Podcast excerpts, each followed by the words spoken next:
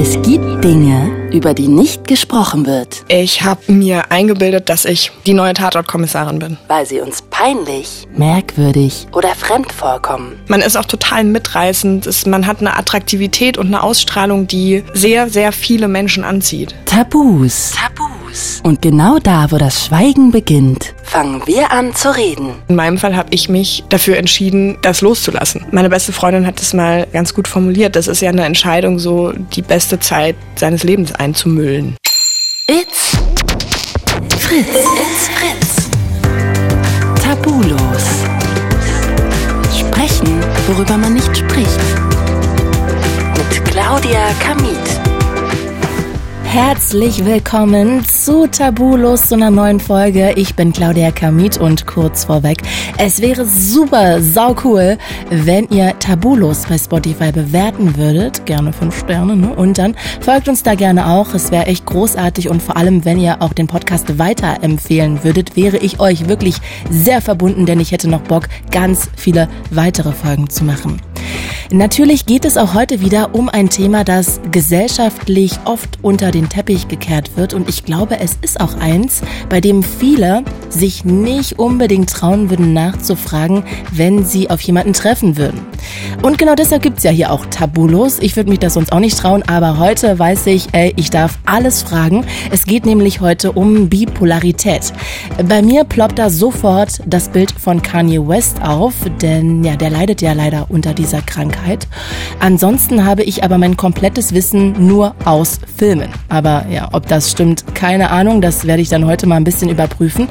Ich treffe gleich Barbara. Die ist bipolar, wurde auch wirklich als bipolar diagnostiziert, nimmt Medikamente und natürlich möchte ich gleich von ihr wissen, wie sich diese Störung im Allgemeinen äußert. Ich möchte erfahren, wie sich das für sie angefühlt hat, was sie auch vielleicht in den manischen Phasen für Dinge getan hat. Wie hat sich das Verhältnis zu ihren Freunden oder auch der Familie durch diese Erkrankung verändert? Und ich bin auch mal gespannt, ob sie ein paar Tipps hat für Angehörige, vielleicht für Freunde, Familie, die vielleicht jemanden im Umfeld haben, der ebenfalls bipolar ist, vielleicht aber noch nicht in Behandlung. Hallo Barbara, schön, dass du da bist. Hi. Ich freue mich total. Du, bevor wir gleich über deine persönliche Geschichte reden, lass Ja. uns doch kurz nochmal über diese ganze Erkrankung als solches reden. Kannst du mal erklären, was bedeutet denn bipolare Störung? Das ist gar nicht so einfach. Ich versuche es mal so gut ich es kann. Ja, du bist ja auch keine Expertin, aber so mit deinen Worten. Naja, für meine Erkrankung sollte ich eigentlich schon eine Expertin sein, aber ich struggle auch immer wieder. Ähm, bipolare Störung hieß früher manisch-depressiv.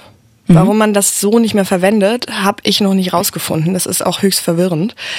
Ähm, aber damit können Menschen meistens besser was anfangen, weil es einfach sehr viel konkreter ist.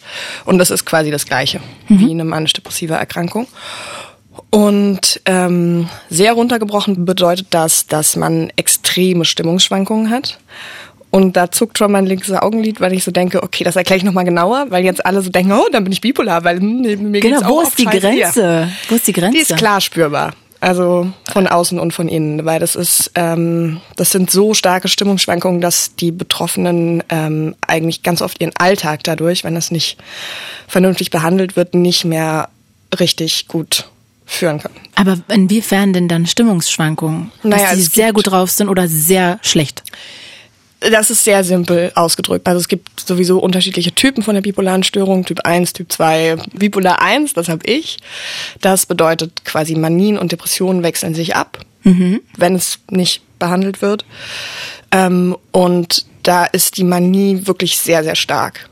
Also ähm, das ist bei Bipolar 2 Jahren ist es eher so, dass die Depression auf einem ähnlichen Level sich bewegt wie bei Bipolar 1, aber dass sie nicht in eine Manie abrutschen, sondern nur in eine Hypomanie, was die Vorform ist. Also der Ausschlag nach oben Richtung Manie ist sehr gering, aber nach unten ja, sehr Richtung gering Depression- nicht, aber im Vergleich sehr gering. Ah ja, okay, okay, okay, okay. Genau. Äh, sag mal, wenn bei dir sich das abwechselt, wie du sagst, Mhm. ist es dann wirklich von einem in die andere oder gibt's auch mal in Anführungsstrichen so normale Phasen? Naja, es gibt zum Glück auch normale Phasen. Ich bin ja jetzt seit drei Jahren ähm, stabil durch Medikamente und Psychotherapie. Aber wenn du die nicht nehmen würdest? dann ähm, kann es trotzdem auch stabile Phasen geben oder so, ich, ich nenne es mal neutrale Phasen. Mhm. Aber wenn du eine Manie hast, zumindest ist es in meinem Fall so, keine Manie bei mir kommt ohne Depression aus. Das also, heißt, die folgt danach? Ja, auf jeden Fall. Eine Depression kann ohne eine Manie auskommen wiederum, mhm. aber wenn du so weit oben bist, dann wirst du auch ganz tief fallen. Oh, ist ja auch schrecklich, Fall. wenn man das ja dann schon weiß. Jein, weil man glaubt, wenn man manisch ist, auch, dass man Gott ist und deshalb wird man dieses Mal auf gar keinen Fall depressiv. Ah ja, okay, mhm. also das ist ähm, ja krass, dass du es so anreißt. Aber lass uns da später noch ein bisschen weiter drüber reden. Ich würde gerne jetzt nur, bevor wir zu dir kommen, noch mal kurz wissen: Ist es erblich? Ist das einfach eine Sache, an der jeder erkranken kann? Das ist grundsätzlich was, was äh, jeder bekommen kann oder was jeden treffen kann, aber es gibt schon eine sehr extreme genetische Komponente. Mhm. Also, also das ist dann der Auslöser immer die. Naja, die Genetik macht eine sogenannte Vulnerabilität. Ah ja. Das bedeutet, dass die Chance, dass es ausbricht, sehr mhm. viel höher ist. Und Verstehe. das heißt, es braucht dann unterschiedliche Trigger, damit es kommen kann. Es muss aber nicht kommen. Also, Und was ist zum Beispiel ein Trigger? Das ist extrem unterschiedlich. Das ah, können ja. viele kleine Sachen sein, das können große Sachen sein. Bei mir waren das äh, Sachen in der Kindheit. Also mhm. ich hatte mit zwölf eine Krebserkrankung, von der ich glaube, dass die das schon nochmal sehr, sehr dolle befeuert hat. Mhm. Krass. Ähm, können wir auch später noch Tut mir sehr leid reden. übrigens, ja. Nee, ist, alles, ist ja alles gut. Trotzdem ist ja auch sehr psychisch belastend. Ja, das okay. stimmt. Krass. Ja, dann lass uns doch jetzt wirklich zu deiner Story kommen. Beziehungsweise, vielleicht sage ich noch mal einmal was zu diesen Stimmungsschwankungen. Sehr gern. Ähm, weil ich das eben ganz oft höre. Wenn ich davon erzähle, dann sagen die Leute, ja, das habe ich auch, gute, schlechte Tage. Aber es ist wirklich so, dass diese Hochstimmung eine immense Gefahr ist. Also weil du einfach wahnsinnig viel Mist machst. Mhm. Also so Symptome sind also maßlose Selbstüberschätzung, Kaufsucht, ausschweifende Sexualität, nenne ich es jetzt mal. Mhm. Ähm, all solche Sachen, die man absolut bereut, wenn man daraus wie wieder aufwacht. Also, also eigentlich ist doch so jegliche Moralvorstellung ausgehebelt. Genau. Der Verlust von Werten ist tatsächlich auch oft ein Punkt. Ah ja. Okay. Ähm, und deshalb ist das auch die gefährlichere Phase. Also mhm. man denkt immer so Depression total gefährlich, weil vielleicht Suizidgedanken und so, und das gibt es natürlich. Aber diese Selbstüberschätzung führt schon auch dazu, dass man sich zugrunde richtet. Auch wenn man so in Richtung Alkoholkonsum denkt, Drogenkonsum, mhm. was man so alles verbockt mhm. einfach. Mhm. Mhm. Krass. So. Ja. Also ich glaube, das ist nochmal wichtig zu sagen und wichtig zu unterscheiden. Also jeder, der so ein bisschen wankelmütig ist, ist noch nicht bipolar. Mm -mm. Okay, das ist die Message. Ja. Dann lass uns doch wirklich mal zu dir kommen. Wann hast du denn das erste Mal gemerkt, oh, irgendwas stimmt hier nicht? Eigentlich immer nur in, in den depressiven Phasen. Mhm. Also das Wie alt warst du da? Die erste ausgewachsene Depression hatte ich so mit Ende 24, 25. Ah ja, okay. Also tatsächlich relativ spät. Und das heißt, du hattest zu dem Zeitpunkt noch keine Manien oder waren die nicht so hoch oder hast du die nicht gemerkt? Die waren nicht so hoch, beziehungsweise es war noch nicht wirklich da, außer eben äh, rückblickend während meiner Krebserkrankung.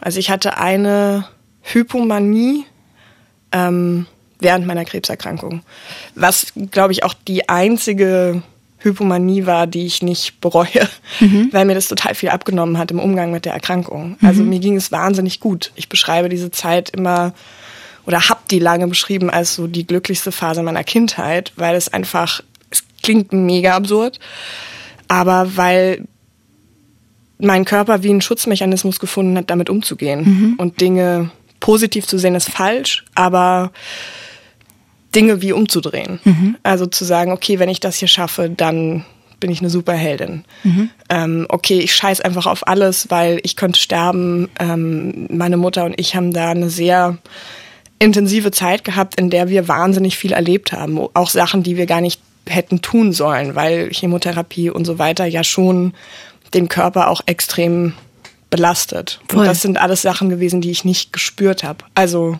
Oh ja, okay. Und da warst du noch klein. Zwölf, genau. Und ich habe immer gedacht, das kommt eher so im Teenageralter, aber kann man das auch schon mit fünf haben?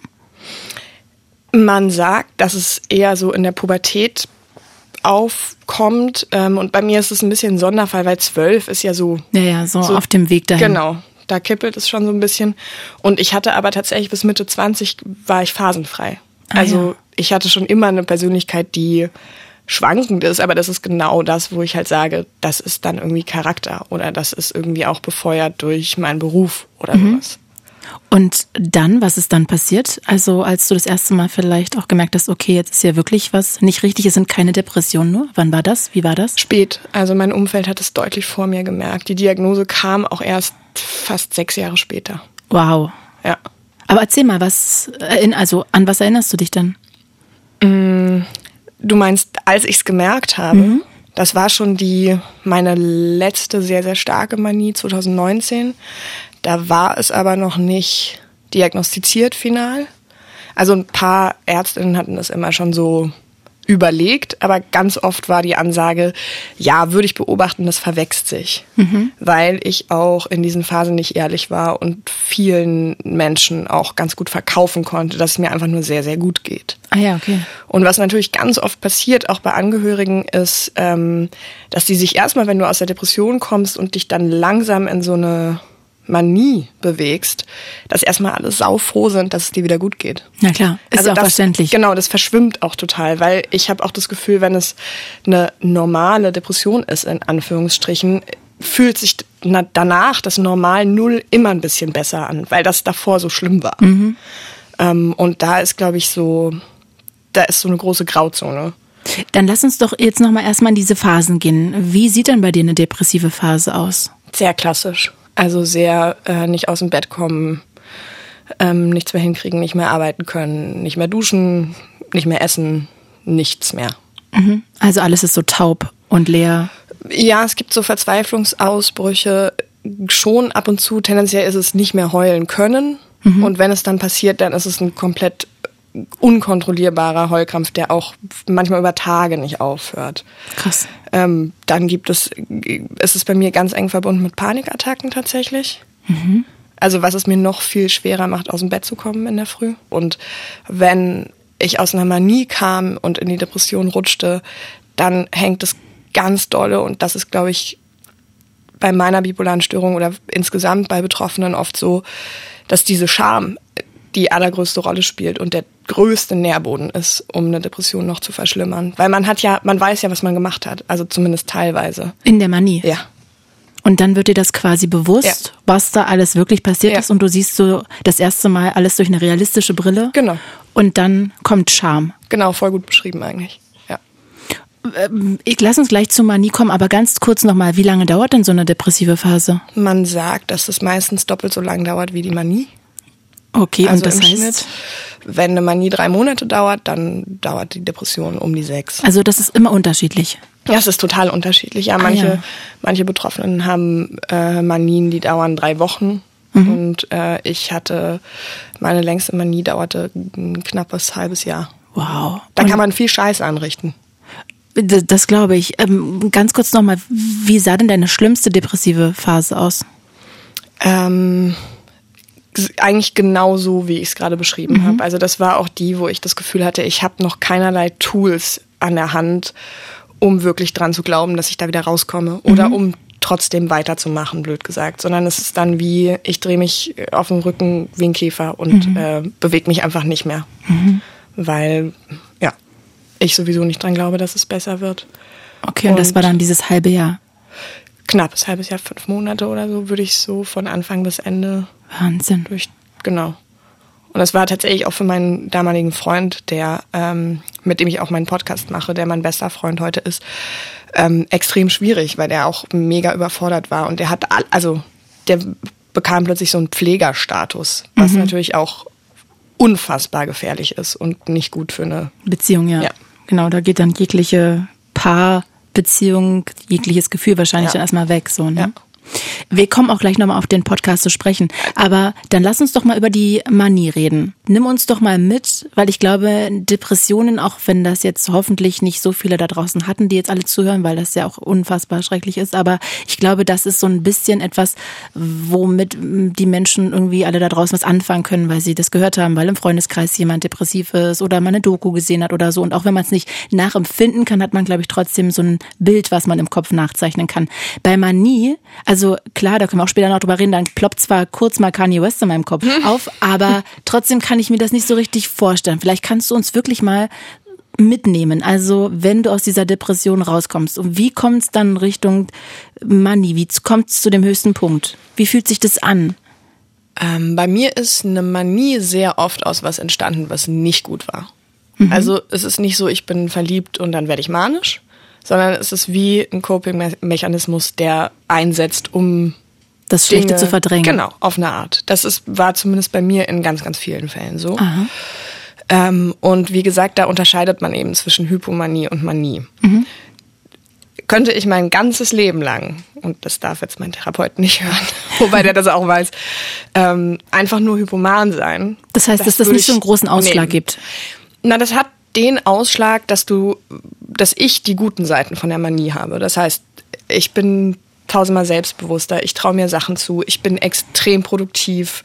Ähm, die Gedanken und Ideen sind nicht so dadaistisch wie in der Manie, sondern einfach wirklich gut. Also mhm. ähm, ich habe mir mal in einer Zeit äh, Bachsonaten auf dem Klavier beigebracht. Danach mhm. war nichts mehr davon übrig. Also und das ist aber das Gehirn funktioniert wirklich schneller. Wenn ich für äh, ein Theaterstück Text lerne, für den ich im normalen Zustand eine Stunde brauche, brauche ich da eine Viertelstunde. Also es ist wirklich das Gehirn, es ist wie als würde sich das Gehirn weiten. Meiner Meinung nach kommt das durch einen Mut, den man sonst nicht hat.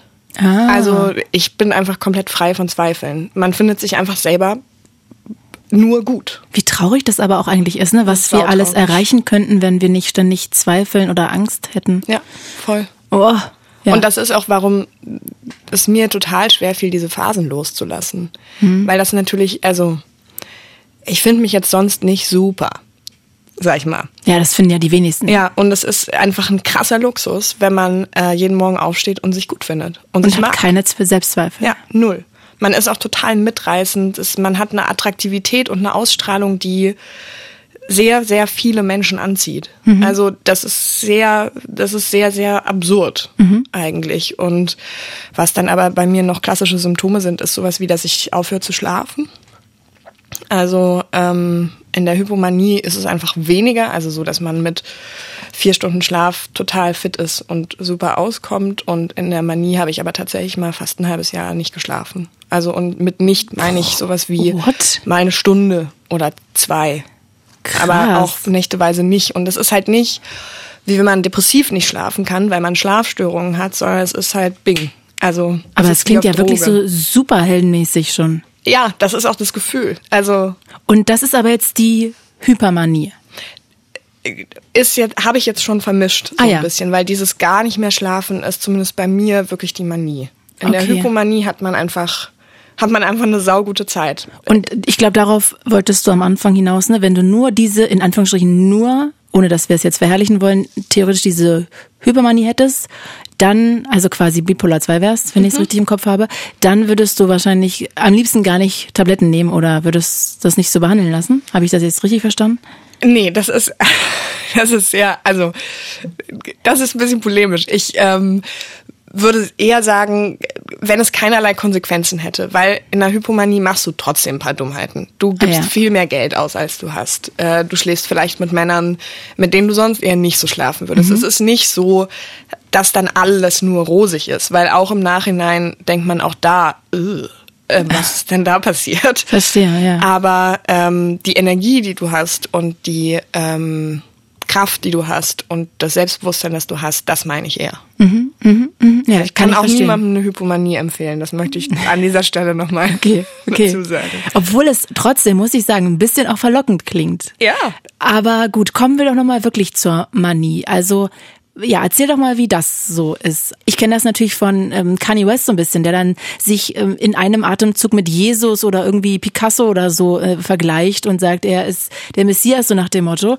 Und da denkt man ja schon so, okay, wow. Und jetzt hast du aber gerade eigentlich genau dasselbe gesagt und hat, du meintest, dass du dich dann Gott gleich fühlst. Also ich kann mir das gar nicht vorstellen. Kannst du das mal so ein bisschen uns versuchen näher zu bringen? Da ist natürlich dieses Selbstbewusstsein, von dem ich gerade gesprochen habe, nochmal anders potenziert. Und mhm. das, was du gerade beschrieben hast, ähm, das ist ja schon ein psychotischer Zustand. Also das ist nicht mehr nur eine Manie, sondern das geht dann über in Sachen, die man sich einbildet, die nicht da sind. Weil, es tut mir leid, aber Kenny West ist vielleicht jetzt auch nicht Gott. Und das ist, glaube ich, noch mal eine Grenze, die Ah, ja. ich auch kenne. Okay. Ähm, aber das ist nicht nur eine klassische Manie. Okay, aber dann lass uns eins nach dem anderen abarbeiten. Mm, Dann erzähl doch mal vielleicht von zwei Manien, wie die für dich waren. Wie hast du die erlebt? Das ist ein absoluter Rausch. Das fliegt oder flog auch an mir vorbei, diese Zeit, wie ein totaler Rausch. Ich habe das Problem, und es geht vielen äh, bipolaren Menschen so, dass ich mich auch nicht mehr an alles erinnere. War also ein bisschen wie ein Filmriss. Auch schade. Einerseits schade, weil man auch dann sich schämt und da so rumwühlt und so denkt, fuck, ich habe überhaupt keine Ahnung, was ich, was ich in dem Zusammenhang gemacht habe oder auf der Party, was da war und so. Und man glaubt sich das dann so zusammen aus seinem Umfeld und aus Erzählung und das ist unfassbar beschämend und wahnsinnig schmerzhaft und nicht, ist nicht gut. Andererseits ist es natürlich gut, weil es ist ein, also das Hirn ist da relativ gnädig. Weil ich weiß auch gar nicht, ob es so toll wäre, wenn ich alles wüsste, was ich gemacht habe. Also ein Rauschzustand. Du bist Genau. unglaublich glücklich, unglaublich selbstbewusst. Glücklich ist nicht immer der Fall, weil es natürlich auch anstrengend ist. Also es ist für einen selber total anstrengend, weil man wie abgeschnitten ist vom Rest. Also es geht ja keiner mit in diesem Tempo. Ich finde alle Menschen viel zu langsam.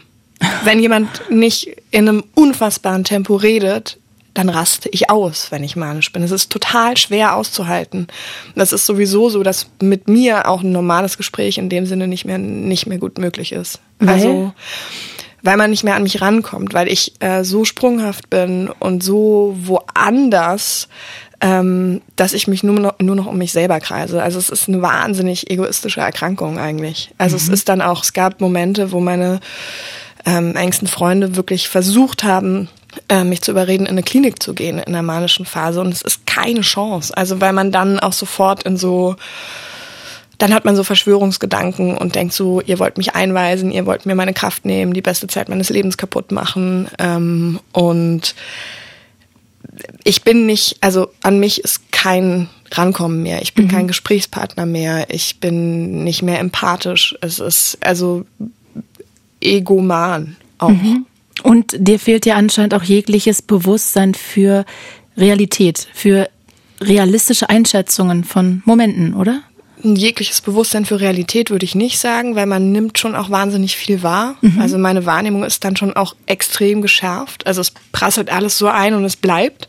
Zumindest für den Moment der Manie. Das ist total, also das ist auch eine Art von Fähigkeit, könnte man sagen. Okay. Aber ähm, es findet einfach nicht mehr mit Leuten statt, weil ich mich so um mich selber drehe. Gibt es wie kein, keine Verbindung zum Außen mehr.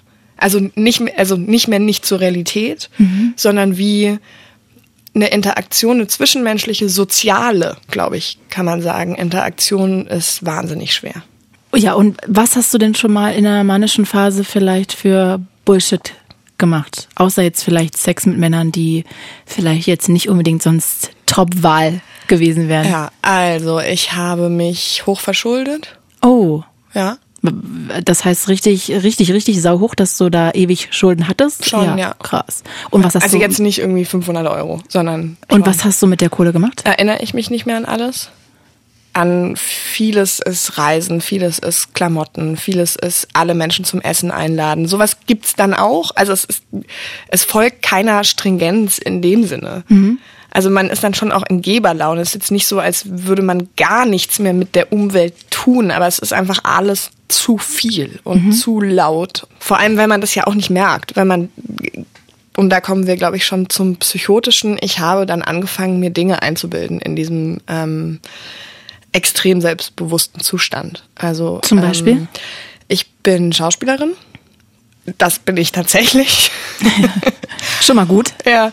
Und ähm, ich habe mir eingebildet, dass ich die neue Tatortkommissarin bin. Das war klar. Okay. Also das ist auch nicht eine Lüge, die man dann erzählt, sondern es ist in meinem Kopf war der Vorgang total klar. Ich war da und da beim Casting, ich habe da und da die Rolle bekommen, ich äh, werde das da und da drehen. Ähm, es ist tot, also es ist eine total In in, sich sich, schlüssige Ah, ja. Story, die man natürlich dadurch auch total gut behaupten kann. Und es war. Warst du denn real. jemals beim Casting? Nein. Ah, okay. Also das ist eins der, eine der Geschichten, die keinen wirklich wahren Kern hatten. Oft gibt's einen wahren Kern, der dann woanders landet. Mhm. Ähm, aber das war wirklich ähm, einfach nur Bullshit. Okay. Und ähm, das führt aber dazu, dass wenn du sehr viel redest und sehr von dir überzeugt bist und ähm, dich selber einfach nur geil findest, das natürlich auch allen erzählst. Mhm. Das ist danach sehr unangenehm, weil es dann auch Momente ja. gibt von so, nee, also ich weiß aus der Branche, da ist überhaupt gar niemand Neues gesucht. Oder also mhm. so nach dem Motto. Sehr unangenehm. Ja. Und in dem Zusammenhang habe ich auch mal ähm, parallel drei Wohnungen angemietet in drei unterschiedlichen Städten, weil ich oh. ja sicher war, ähm, jetzt ist irgendwie diese Tatortsache, dann ruft Hollywood an und das ist ja eigentlich eine super Sache, wenn man dann irgendwie in drei verschiedenen Städten in Deutschland arbeiten kann. Shit. Ja. Shit, okay, und da kommen natürlich auch Schulden zustande. Ja, ja, absolut. Drei Wohnungen sind echt viel. Aber das muss ja dann auch wirklich lange anhalten ne? und in dir so tief verankert sein, dieses Bewusstsein von das ist so, weil du musst ja auch auf Wohnungssuche gehen und. Das musst du, das ist natürlich auch krass, das musst du auch erstmal bekommen. Also es ist ja nicht so, als äh, wäre ich selber jetzt irgendwie, hätte BWL studiert und würde an der Börse arbeiten und kriegt dann leicht eine Wohnung, sondern meine, meine berufliche Realität ist ja auch nicht so, dass man, dass jetzt alle Vermieter sagen, super Sache, nehmen wir sofort. Mhm. Ähm, und man hat aber dann so ein so ein Talent darin, andere Menschen zu überzeugen, dass es immer alles geklappt hat. Also das ist auch die Krux daran. Wahnsinn. Dass man einfach so einen Drive hat, der, ähm, wenn man selber genug dran glaubt, so nach dem Motto, dann schafft man auch mehr. Und das ist genau diese traurige Sache, die du vorhin, glaube ich, beschrieben hast. Wahnsinn, okay. Mhm. So mhm. als, ja. Ähm, okay, ja, ich finde es gerade so ein bisschen mindblowing, weil ich denke, Gott, wie erfolgreich oder cool könnten wir alle sein, wenn wir alle mehr an uns glauben würden. Ne? Mhm. Wie traurig das ist. Das ist gerade, das macht gerade was mit mir. Das, ich merke das gerade als Schatten über meinem Herzen, dass ich das gerade so schade finde. Ja, wenn man ein bisschen Vernunft noch mit im Spiel hat. Ja, das stimmt, das stimmt, das stimmt. Das muss man natürlich. Aber trotzdem zeigt es ja das Potenzial von uns allen, wenn woanders ist. Ja, ja, ja genau. Voll. Ja. Das ist genau das Problem, warum diese Erkrankung oft so, so spät diagnostiziert wird, weil eine Krankheitseinsicht für was zu haben, was man eigentlich gut findet, ist total viel Arbeit. Mhm. Obwohl da die Schulden eigentlich offensichtlich sind, dass das nichts Gutes sein kann.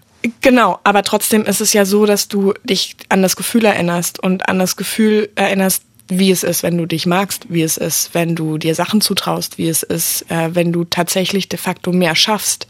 Das heißt, also in meinem Fall habe ich mich äh, dafür entschieden, das loszulassen. Also was eine Art von Selbstbewusstsein loszulassen. Wenn ich sage, ich behandle mhm. mich äh, oder lasse mich behandeln mhm. und hole mir mhm. Hilfe, dann äh, meine beste Freundin hat es mal äh, ganz gut formuliert. Das ist ja eine Entscheidung, so die beste Zeit seines Lebens einzumüllen. Mhm. So und das äh, ja. Ist das dann auch der Grund, warum? Weil ich habe das gelesen, die meisten Menschen, die diese Erkrankung haben, erst so spät diagnostiziert werden, weil sie vielleicht nur von ihren Depressionen auch erzählen wollen? War auf jeden Fall in meinem Fall so. Ja.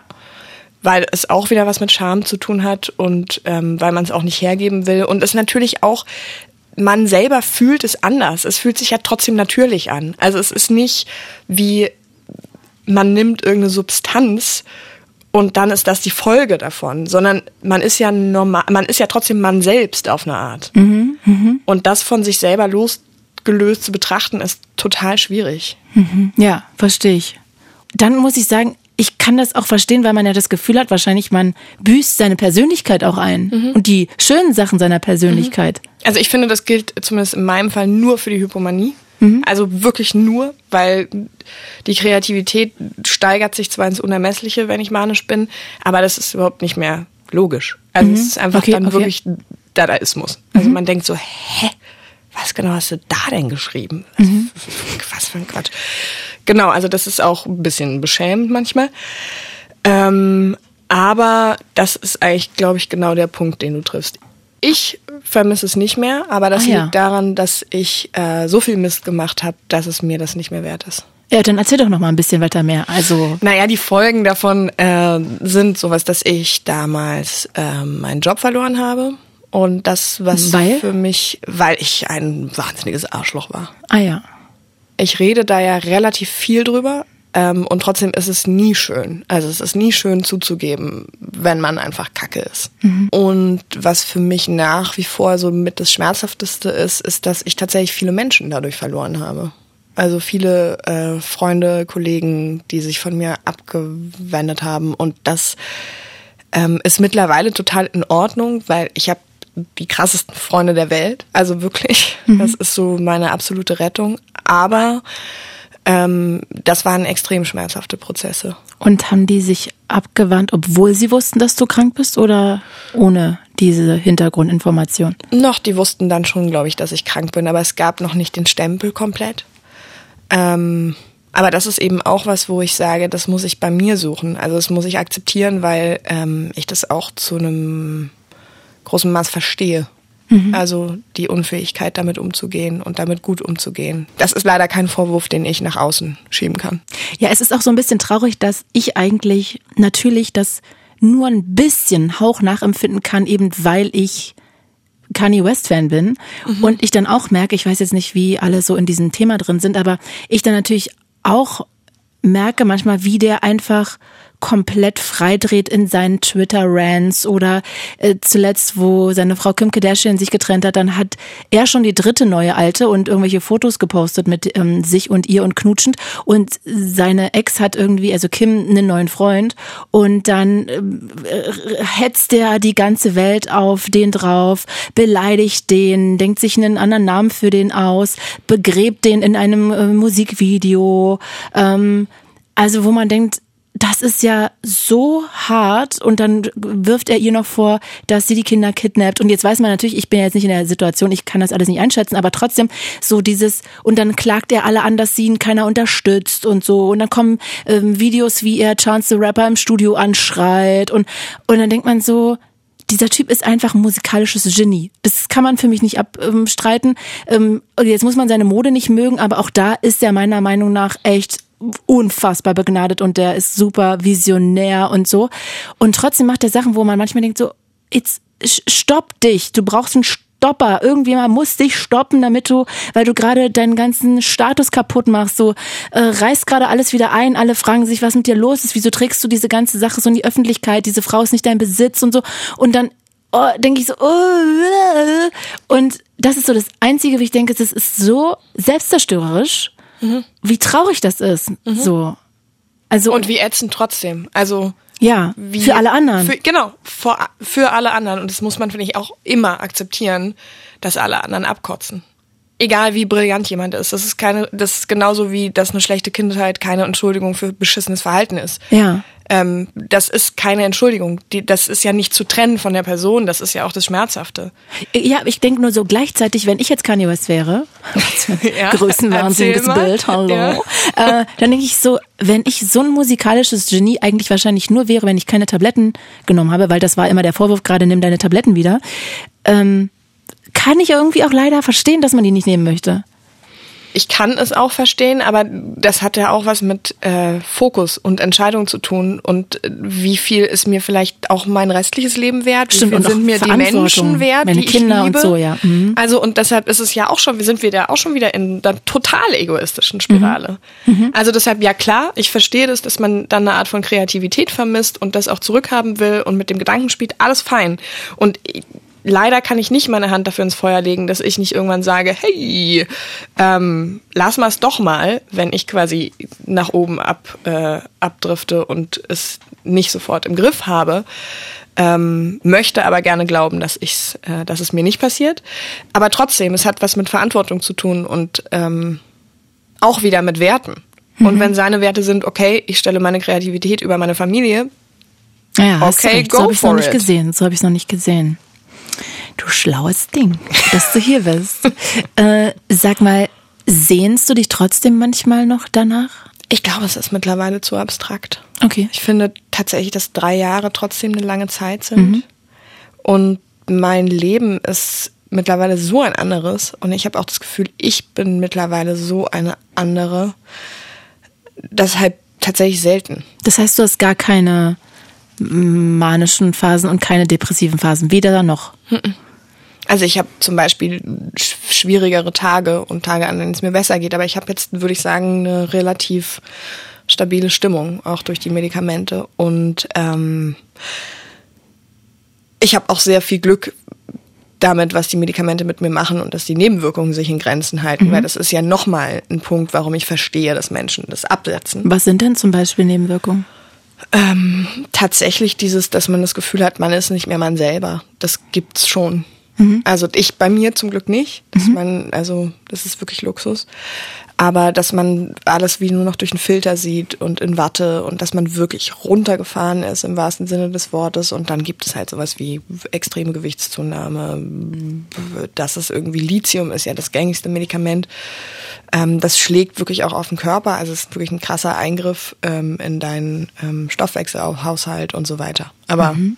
Mhm. Dieses Gefühl von gedrückt sein und nicht mehr ganz man selber sein und nicht mehr so klar denken können, das äh, höre ich schon oft. Okay. Ist ja auch beängstigend dann, ne? Total. Also, ja. Krass. Okay. Ich bin froh, dass ich das nicht habe. Ja. Und klar gibt es Momente, wo ich denke, ach, das war irgendwie cool, als ich mich da so geil fand. Ich will jetzt auch keine Werbung dafür machen, ne? Also nee, nee, nee, ich, ich versuche mich nur da so reinzufühlen. Nee, nee, nee, dazu glaube ich, bin ich auch zu klar in meiner Haltung. Ich möchte jetzt nur nicht sagen, oh, wie geil wäre ich auch gern mal. So, so meine ich es gar nicht, sondern eher, ich versuche das nur zu Verstehe ich auch fühlen. überhaupt nicht so, dass du. Ähm, wie ist denn eigentlich, habe ich mich gefragt, Sex? wenn man generell, Super. weil ich das ja noch nie hatte. Wie ist denn ja. eigentlich Sex? Sex generell ist eine Sache, kann ich kann ich jedem Ganz empfehlen. empfehlen. Ja, ist, äh, nee, nicht mal in der manischen Phase. Ist klar. Auch ziemlich egoistisch. Also das hat, das ist nicht besonders zusammen, ah, ja. sag ich mal. So empfinde ich das zumindest. Aber was natürlich auch toll ist, ist, wie sehr man gleichzeitig auch eins mit dem Körper ist. Weil man findet den ja super. Man mhm. denkt nicht, habe ich jetzt hier vielleicht irgendwie dann doch noch zwei Gramm zugenommen. Ja, stimmt. Ähm, mhm. Und das habe ich tatsächlich, muss ich sagen, ein bisschen dadurch gelernt. Also das ist wie was, was geblieben ist. Eine Freiheit in der Sexualität, die jetzt, also wirklich sehr anders ist als in manischen Phasen, aber trotzdem eine Selbstverständlichkeit mit dem Körper zu agieren mhm, und äh, eine gesunde Einstellung zur eigenen Sexualität zu haben. Das hatte ich davor nicht so sehr. Mhm. Mhm. Spannend. Ja. Ähm, du, ich habe auch gelesen, dass bipolare Menschen in ihren manischen Phasen auch suizidal sein können, weil sie eben auch vielleicht austesten wollen, wie weit sie gehen können. Hast du das auch mal durchmachen müssen? Kennst du das? Nee, also dieses Selbstzerstörungsding, da ist ja immer die Frage, wo fängt das an, das wo stimmt, hört das auf? Das stimmt. Also Schulden sind ähm, ja auch ähm, schon eine Art von Selbstzerstörung. Genau, und zu viel Alkohol trinken ist auch eine Art von Selbstzerstörung. Und das war wirklich in meinem Fall auch sehr extrem, mhm. also in manischen Phasen. Aber ich habe mir jetzt nie, ich bin jetzt nie über die Brücke balanciert und habe mal geguckt, ob ich runterfalle. Das ist mir zum Glück nicht passiert. Sucht man dann aber noch nach Kicks on top? Also nach irgendwelchen krassen Adrenalinausschüttungsdingern, also keine Ahnung, Fallschirmspringen oder hat man Bock, irgendwie alle Drogen auszutesten? Ich weiß nicht, gibt's sowas? Mm, ich habe in einer äh, Manie ziemlich viele Drogen ausgetestet. Davor und danach zum Glück. Ich bin überhaupt kein Drogenmensch. Mhm. Das, ich habe sehr viel Glück, dass ich da nie ganz dolle mit in Berührung gekommen bin, weil ich glaube, das wäre auch gar nicht gut gewesen mit meiner Geschichte. Mhm. Ähm, habe das aber während einer Manie ausprobiert und es hatte nichts eine Wirkung. Nichts? Nein. Wie geht das? Ist das normal oder ist das? Na, es war, ich glaube, der, der äh, ultimative Zustand war schon erreicht. Ah, ist ja sehr interessant. Mhm. Ich ähm, würde dir gerne ein Zitat von einer Person vorlesen, die auch bipolar ist. Und ja, was sie sagt, darüber haben wir gerade schon so ein bisschen mal geredet, aber ich würde trotzdem nochmal gerne hören, was du sagst, was so vielleicht im, bei dir im Kopf vorgeht, wenn du das hörst. Und zwar meinte die Person, manchmal denke ich an Personen wie Einstein oder Stephen Hawkins und dann drehen sich meine Gedanken und ich frage mich, ob diese Personen tatsächlich existieren oder nicht alles, was ich denke, ein Produkt meiner Gedanken ist. Und wenn diese Personen nur durch mich existieren, dann komme ich zu dem Schluss, dass ich diese Person nur sein kann und das kann sich hochdrehen, dass ich denke, ich bin Gott das hast du ja auch schon so ein bisschen da mit diesen psychotischen Situationen beschrieben. Ich würde einfach nur noch mal gerne da reingehen, weil du es vorhin angerissen hast und es für mich so abstrakt klingt, wie man denken kann, man wäre Gott gleich. Ich kenne das nicht in dem Maße, dass ich glaube ich dir jetzt okay. glaub, ganz viel abnehmen kann. Aber was natürlich passiert und was ich auch kenne, ist, dass man wie überall Zeichen sieht. also es läuft im Radio ein Lied und das ist jetzt für mich bestimmt. Also das spielen die nur, weil es ein Zeichen dafür ist, dass ich jetzt als nächstes nach Paris reisen sollte. Ah ja. Also das kenne ich schon. Und dann spult man, man sich darüber da so rein. Genau. Das kenne ich schon. Und ähm, aber von solchen Fällen habe ich tatsächlich auch schon gehört. Thomas Melle, ich weiß nicht, ob dir das was sagt. Das ist ja äh, mhm. Mein absolutes Bipolar-Buch. Das ähm, ist fantastisch. Die Welt im Rücken heißt das, um nochmal kurz Werbung zu machen. Ähm, der beschreibt es auch ganz krass so. Also so Messias-Gedanken und ähm, das gibt es schon ab und zu. Zum Glück war es bei mir, also bei der Tatortkommissarin war dann irgendwann Sense. Äh, reicht aber auch. Ja. Wie schwer war es denn eigentlich für dich allen dann zu erklären, dass das nicht so ist mit der Tatortkommissarin? Absoluter Horror. Also das ist ja auch nur eins von vielen Beispielen. Du musst ja danach ganz schön viel aufräumen. Mhm. Also du musst vor allem ganz schön viel entschuldigen. Mhm. Das ist ja nicht. Man sagt ja nicht einfach, jo, ich äh, war übrigens manisch, sorry. Weil das ist ja auch das Problem, es vermischt sich. Also das bin ja immer noch ich. Auf eine Art, obwohl es eine Erkrankung ist. Und das ist ganz, ganz, ganz schwer zu trennen, weil ich habe es ja trotzdem verbockt. Mhm. Also ich kann ja nicht sagen, äh, Hugo in meinem Hirn hat irgendwie Scheiße gebaut. Ich hab's ja, ich habe mich scheiße verhalten. Ich habe nicht zugehört. Ich war eine beschissene Freundin. Wie konntest du denn eigentlich zu dem Zeitpunkt überhaupt eine Beziehung führen? Also entweder war dein Partner, wie du vorhin erzählt hast, so ein Pfleger, eine mhm. Pflegekraft, oder? Na, ich hatte schon äh, in der Zeit auch jetzt nicht die allerkonstantesten Beziehungen, sag ah, ja. ich mal. Aber das geht schon irgendwie. Also es ist natürlich auch wahnsinnig leicht, Hypoman oder manisch jemanden kennenzulernen. Wahnsinnig leicht. Mhm. Also weil man sich natürlich auch da extrem schnell verliebt. Das ist dann auch, das gehört wie auch dazu. Und weil sich aber andere Menschen auch extrem schnell in einen selber verlieben. Weil man faszinierend ist. Ja. Weil man sich geil findet, keine Selbstzweifel ja, genau. hat. Und das immer erstmal spannend ist. Mhm. Und man mhm. immer denkt, ach krass, die ist so mitreißend, wahnsinnig, die ist wahnsinnig schnell, wahnsinnig lustig. Ist, also mhm. Ja. Mhm. Also das heißt, du weißt gar nicht so richtig, wie eine Beziehung in manischen Phasen dann war, weil das immer ein Hoch und Runter war. Ich überlege auch gerade, ich merke, dass ich tatsächlich in meinen manischsten Phasen nicht in einer Beziehung war. Ah ja. Sondern nur unendlich viele Affären hatte, aber tatsächlich nicht wirklich in einer Beziehung. Aber da fällt mir gerade ein, das ist ja auch auf eine gewisse Weise oder kann ja auch schrecklich sein, weil was ist, wenn du eigentlich den den Menschen liebst, mit dem du zusammen bist und in der manischen Phase aber denkst du, ich bin ja viel geiler als der.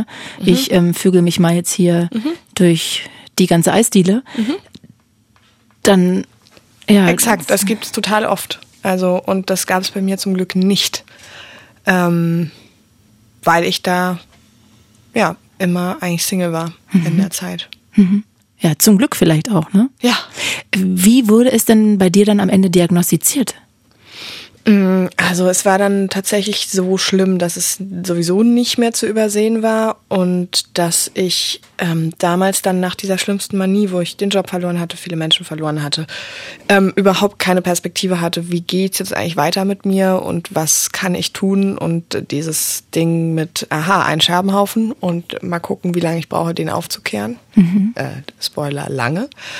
Und da war ich depressiv, als ich äh, in die Klinik kam und da bin ich ähm, schon rein und habe von Anfang an gesagt, ich bin mit sehr, sehr hoher Wahrscheinlichkeit bipolar und mhm. können wir darüber mal sprechen. Mhm.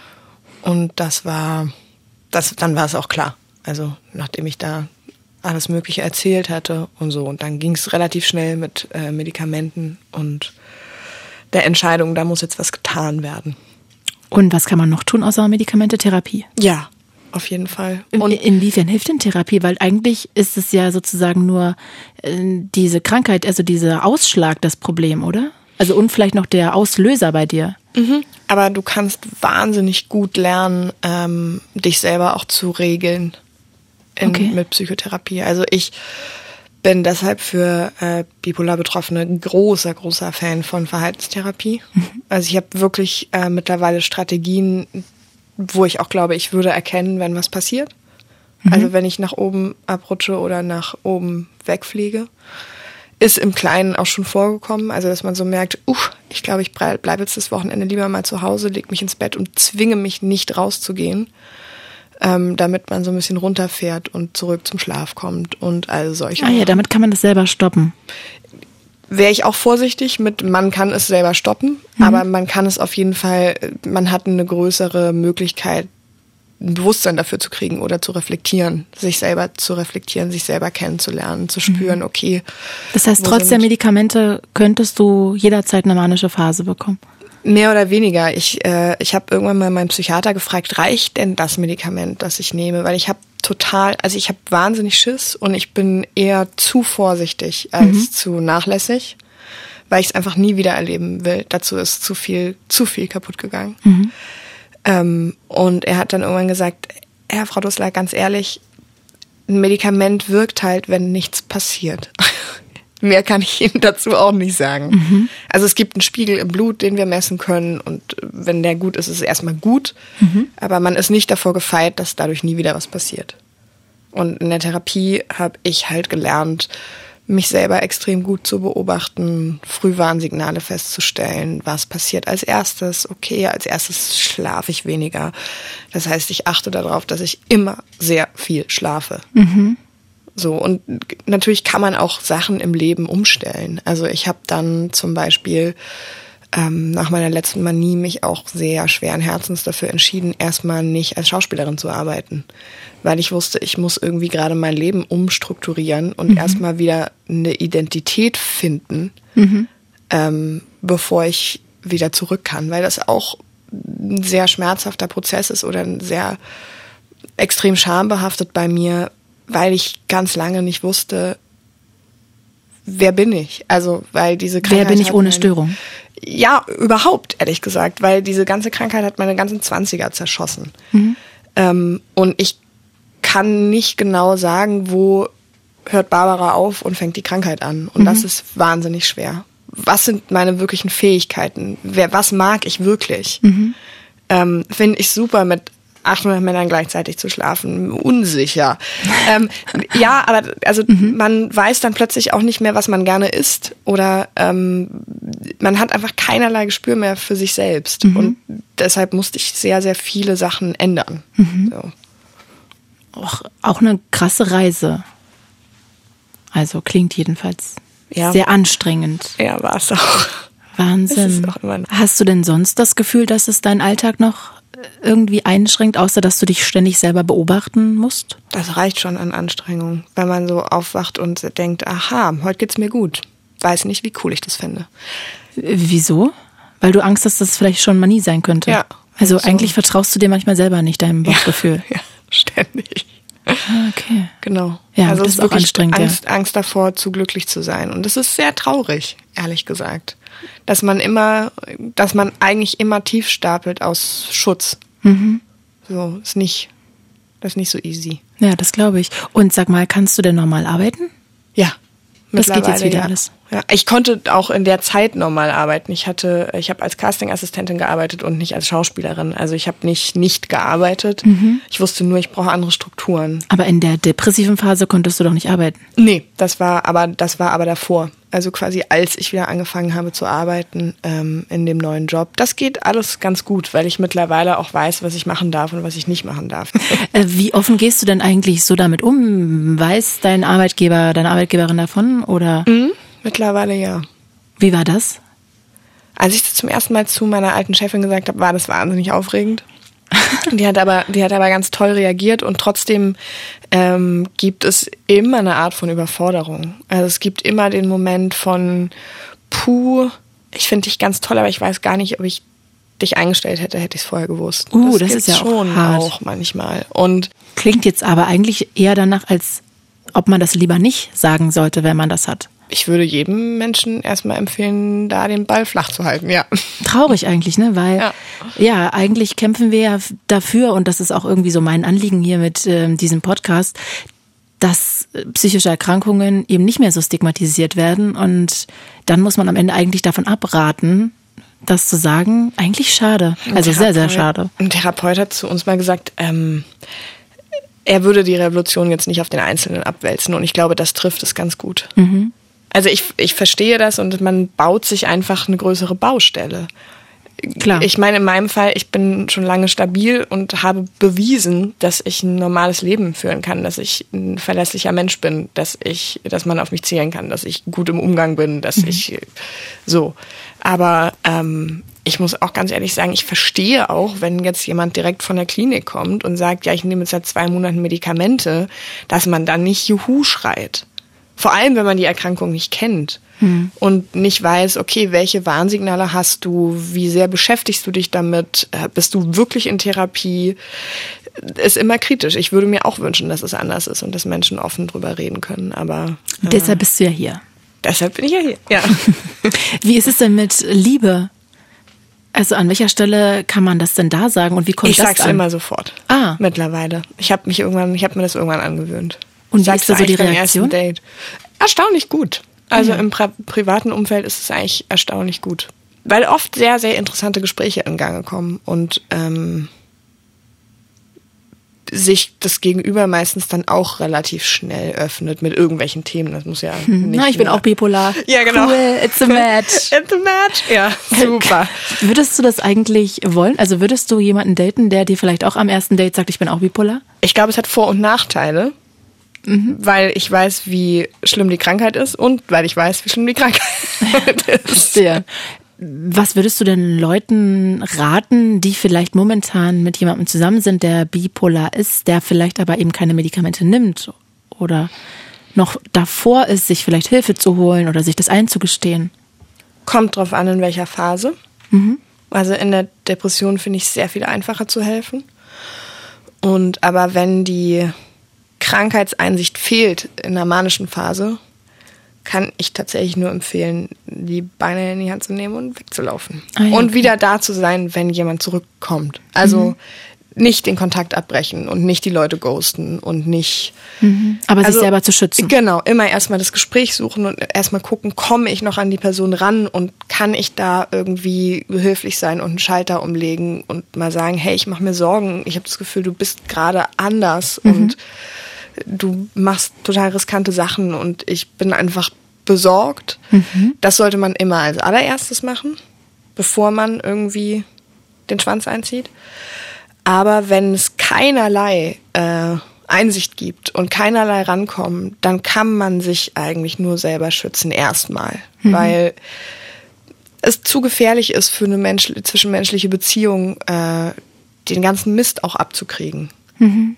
So. Klar, man ist ja auch kein Mülleimer. Genau, und ich, ich hatte oder ich habe eine ganz, ganz tolle Freundin, die mir auch sehr stark ihre Grenzen aufgezeigt hat in der Phase, in der manischen und da hatte ich Als keinerlei, du das hattest. Mh, da hatte ich keinerlei Einsicht. Es war ein furchtbares Gespräch, also wo sie auch gesagt hat, wenn du so bist, werde ich nicht mehr mit dir befreundet sein. Mhm.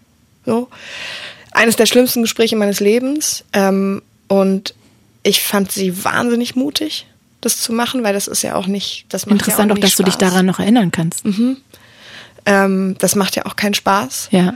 Und als äh, sie war dann aber wieder da. Also es war wirklich ein, ähm, hier ist meine Grenze, Barbara, und ähm, ich kann hier nicht mehr weiter mhm. und ich kommuniziere das. Ähm, und ich glaube, sie kann nur heute wieder da sein, weil sie das damals gemacht hat. Also ich finde das, ich habe davor so unfassbar großen Respekt und ich glaube, mhm. das kann man tun mit Ankündigung ist immer besser als einfach weggehen. Ja, ja, klar. Barbara, du hast ja auch einen Podcast über deine bipolare Störung gemacht. Mackenbaracke. Ähm, wieso eigentlich Mackenbaracke? Also das klingt schon sehr negativ. Eine Mitpatientin und ich haben das in der Klinik immer über die Klinik gesagt. Ah, das ist eine ähm, Mackenbaracke. Genau. Und ich fand das irgendwie ganz schön. Also ja, klingt total einladend. Super schön. Ja. Nein, aber es ist irgendwie, es ist ein gutes Wort, es ist lustig, es ist ja, ja so ein bisschen sarkastisch. Genau. Und sag mal, wieso war dir das wichtig, so offen auch damit umzugehen? Weil ich, weil es mir viel erspart hätte, hätte es das äh, gegeben, als ich es gebraucht hätte. Ah ja. Mhm. Mit der Scham umzugehen und zu wissen, dass man nicht alleine ist. Was bekommst du denn da so für Feedback? Ähm, eigentlich durchgehend Positives. Also gibt es so Klischeefragen, die immer wieder kommen, so drei, ich weiß nicht? Überhaupt gar nicht. Nein, keine Fragen, Nein. nur Erfahrungsberichte. Erfahrungsberichte ganz, ganz viele tatsächlich. Das ist auch manchmal gar nicht so einfach, weil wir ja keine Ärztinnen sind. Aber was ich irgendwie sagen kann, ist, dass wir wahnsinnig viele Rückmeldungen bekommen haben, gerade auch von Angehörigen, die sagen, plötzlich verstehen wir mehr, plötzlich können wir besser damit umgehen, plötzlich mm. ähm, haben wir irgendwie Sachen an der Hand und können uns an was entlanghangeln, was wir vorher so noch nicht hatten. Und plötzlich gibt es jemanden, mit dem man sich identifizieren kann, der auch ähm, weiß, wovon er spricht weiß, wovon er spricht und trotzdem das hinbekommen hat. Ah ja, also es, es gibt Hoffnung. es gibt Hoffnung, es gibt ein positives Beispiel. Es ist eine ganz das Schönste, was ich, ähm, was wir gehört haben, war echt so: äh, Ihr zeigt uns, was Freundschaft ist und ihr zeigt uns, was Liebe ist und was Liebe kann. Und das, ähm, weil du den mit deinem Ex-Freund zusammen machst. Genau, mit meinem besten Freund und äh, aber auch Ex-Freund. Aber auch Ex-Freund, Ex-Freund und bester Freund. Okay. Ja. okay. Äh, in welcher Phase wart ihr denn zusammen? In, der, in meiner schlimmsten Depression. Wir haben uns kennengelernt. Das ist der Pfleger. Ende, das ist der Pfleger, der eigentlich Fotograf ist. ja. Der Pflegerfotograf. genau. Ähm, Max heißt der. Ähm, wir haben uns kennengelernt am Ende von einer manischen Phase, also von meiner schlimmsten manischen Phase. Und das hat die wie auch noch verlängert. Mhm. Ähm, und dann bin ich relativ schnell äh, abgerutscht in die, in die Depression. Und das war eigentlich unsere Beziehung. Und war das dann auch der Grund, warum es gescheitert ist? Das ist auf jeden Fall mit ein Grund, ja. Mhm. Weil das natürlich ähm, viel zu überfordernd war, viel zu. Man hat irgendwie zwei Monate im absoluten Rausch erlebt und danach kam so ein krasser Absturz, äh, ohne wirklich eine Basis zu haben, ohne wirklich, ich klebte auch an dem wie eine Klette, also weil ich einfach nicht alleine sein konnte, weil ich sonst Panikattacken sondergleichen bekommen habe. Unser Umgang damit, unser beider Umgang damit war nicht besonders schlau weil wir es nicht besser wussten und weil es eine ganz große Liebe gab und eine ganz große Nähe gab. Aber ähm, ich glaube, dass eine junge, also dass wenig junge Beziehungen in der Lage sind, das auszuhalten, wenn man nicht weiß, wo ist die Grenze. Was hättet ihr denn besser machen müssen, sollen? Max hätte ähm, sich mehr Distanz erlauben dürfen, auch wenn ich geklebt habe. Mhm. Ähm, Max hätte vielleicht mir helfen können, mir selber zu helfen. Mhm. Also nicht sowas wie für mich kochen, sondern gemeinsam kochen. Mhm. Ähm, als Beispiel. Ähm, und ich hätte einfach akzeptieren müssen, dass mich dieser Mann nicht retten kann und auch nicht retten wird. Vielleicht hätte er das für sich auch akzeptieren können. Ich glaube, ich glaube nicht, dass Max, nee, eine, dass da Max wirklich dachte, dass er mich retten kann. Das glaube ich nicht. Okay, weil ich glaube, dass das schon, also keine Ahnung, ich glaube, ich wäre ein Kandidat, der das denken würde. Ich glaube ich auch. hm. ja, vielleicht haben wir zu viel Hollywood-Filme geguckt. Ja, vermutlich. Ja. ja. Und traurig, ne? Und das, darum geht's ja auch gar nicht in Beziehungen. Nee. Keine Verantwortung übernehmen, nicht Mutti sein und auch nicht der Pfleger, sondern mhm. der Partner, die Partnerin. Ja, bin ihm da bis heute auch sehr dankbar. Der hat halt alles von mir gesehen. Mhm. Das Beste und das ekligste mit ungewaschenen Haaren und stinkend im Bett und ähm, ist trotzdem geblieben. Da ist natürlich auch eine Vertrauensbasis, die so schnell nicht weggeht. Mhm. Shoutout an Max. Guter ja. Typ. Guter Typ. Guter Typ, Max. Ey, du bist äh, Husband Material, kann man sagen. Auf jeden Fall. Sag mal eine Frage, die ich noch im Kopf habe. Möchtest du gerne mal Kinder? Ist das schwierig? Hast du Angst, es weiterzugeben? Mhm. Ich wollte immer Kinder haben, ja. Mhm. Äh, und heute weiß ich das nicht mehr so ganz genau. Ah ja. Weil es auch sehr äh, viel mit der Erkrankung tatsächlich zu tun hat. Mhm bin mittlerweile relativ entspannt mit beiden Versionen. Okay. Aber ähm, ich, also wir haben da auch im Podcast eine Folge drüber gemacht, die ich, ähm, die mir sehr viel geholfen hat. Aber ich weiß, wie schwierig es war für mein Umfeld und meine Freunde, ähm, mich so zu erleben.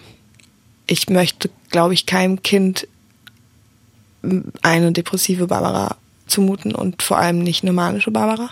Das heißt, du müsstest dann die Medikamente absetzen, wenn du schwanger wärst? Und nein, nein, aber es kann ja trotzdem immer passieren. So, ja. Also es ist ja nicht, Verstehe. niemand weiß, ob es okay. das war. Das ist eine, vielleicht sollte man das auch sagen, das ist eine chronische Erkrankung, die äh, lebenslang bleibt. Du kannst nicht von einer bipolaren Störung geheilt werden. Ah, ja. kannst, ich kann ab jetzt das Glück haben, nie wieder eine Phase zu kriegen. Mhm. Aber das ist trotzdem eine chronische Erkrankung. Ich werde auch immer Medikamente nehmen müssen. Mhm. Und die könntest du auch während der Schwangerschaft weiternehmen? Unterschiedlich. Da kann man Sachen verstellen und das ah, ja. ist natürlich auch mit Hormonhaushalt mhm, nochmal eine mhm. große Frage, weil das einfach andere Risiken birgt. Aber damit kann man engmaschig äh, schon betreut werden und das ginge. Was nicht geht, ist tatsächlich stillen mit Medikamenten. Ah ja. Ja. Okay. Ich hätte ja gedacht, dass deine Angst darin liegt, auch das zu vererben. Auch das. Ja, das gehört äh, auch extrem dazu. Barbara, Jetzt hast du es schon angerissen. Trotzdem, für alle vielleicht, die gerade zuhören, die Angehörige sind, mhm. was würdest du denn vielleicht denen noch mitgeben? Also Angehörige von bipolaren Menschen. Hättest du noch ein paar Tipps? Ja, eigentlich schon geht nicht weg. Ja. ähm, es ist sehr, es ist sehr, sehr anspruchsvoll, ähm, in den Krankheitsphasen mit äh, der betroffenen Person umzugehen. Das darf man sich auch immer wieder zugestehen. Aber ähm, es lohnt sich, weil anscheinend, wenn man Angehöriger ist, liebt man diesen Menschen. Mhm. Und dafür lohnt es sich, finde ich, immer zu kämpfen. Und ähm, in der Depression, das, da kann ich auch nur von mir sprechen, seid da, seid so richtig da. Ihr müsst nicht am Bett sitzen und Händchen halten, aber bitte auch nicht nur eine Nachricht schreiben von wegen, hey, melde dich, wenn du was brauchst, ich bin immer für dich da, weil ich bin depressiv, ich werde mich nicht von mir aus melden. Und ja. ich habe sowieso am nächsten Tag vergessen, dass du es wirklich ernst gemeint haben könntest. Also sei penetrant, sei da, sei, sei setz mich nicht unter Druck, aber sag, hey, ich denke auch heute noch an dich. Und wir können vielleicht nächste Woche spazieren gehen. Du musst nicht. Ich mag dich genauso, wenn du nicht mitkommst, aber ähm, ich bin da. Und ich bin auch immer noch da. Also mhm. man sollte schon gucken, dass man auf sich selber aufpasst, aber wirklich klar signalisieren, ähm, wenn einem dieser Mensch am Herzen liegt. Ja, ich glaube, dass es immer eine Herausforderung auf jeden Fall ist und ein schöner Gedanke, dass du sagst, so, ey, bleibt da, geht nicht weg. Mhm. Das ist schön. Barbara, gibt es noch irgendetwas, was du dir von uns allen wünscht, was dir noch wichtig ist zu sagen? Abschließend. Redet drüber, redet mehr drüber, auch wenn ich nicht empfehle, das jedem Arbeitgeber zu erzählen. Aber es wird besser, wenn man drüber redet, auf jeden Fall. Mir hat das sehr geholfen. Barbara, dann danke ich dir sehr, dass du da warst. Es war ein sehr schönes Gespräch mit dir. Das fand ich auch. Ja, wirklich von Herzen danke. Gerne.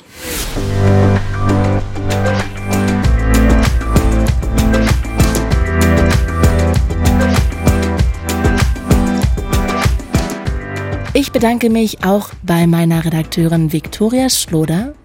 Und es würde mich sehr freuen, wenn ihr Tabulos weiterempfehlt, gerne an alle, die ihr kennt. Das wäre wirklich großartig. Und jetzt bedanke ich mich fürs Zuhören. Ich bin Claudia Kamit und das war Tabulos. Fritz ist eine Produktion des RBB.